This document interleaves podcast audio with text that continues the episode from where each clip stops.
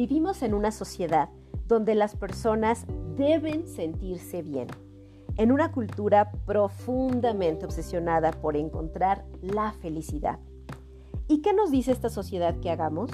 Que eliminemos los sentimientos negativos y que los sustituyamos por otros positivos.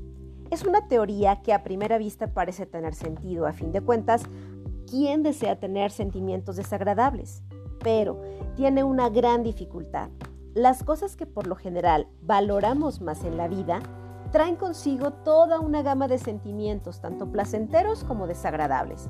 Por ejemplo, en una relación íntima a largo plazo, aunque experimentes hermosos sentimientos como amor y dicha, inevitablemente también experimentarás desilusión y frustración.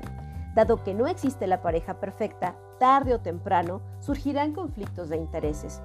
Y eso mismo puede decirse de casi cualquier proyecto importante que emprendamos.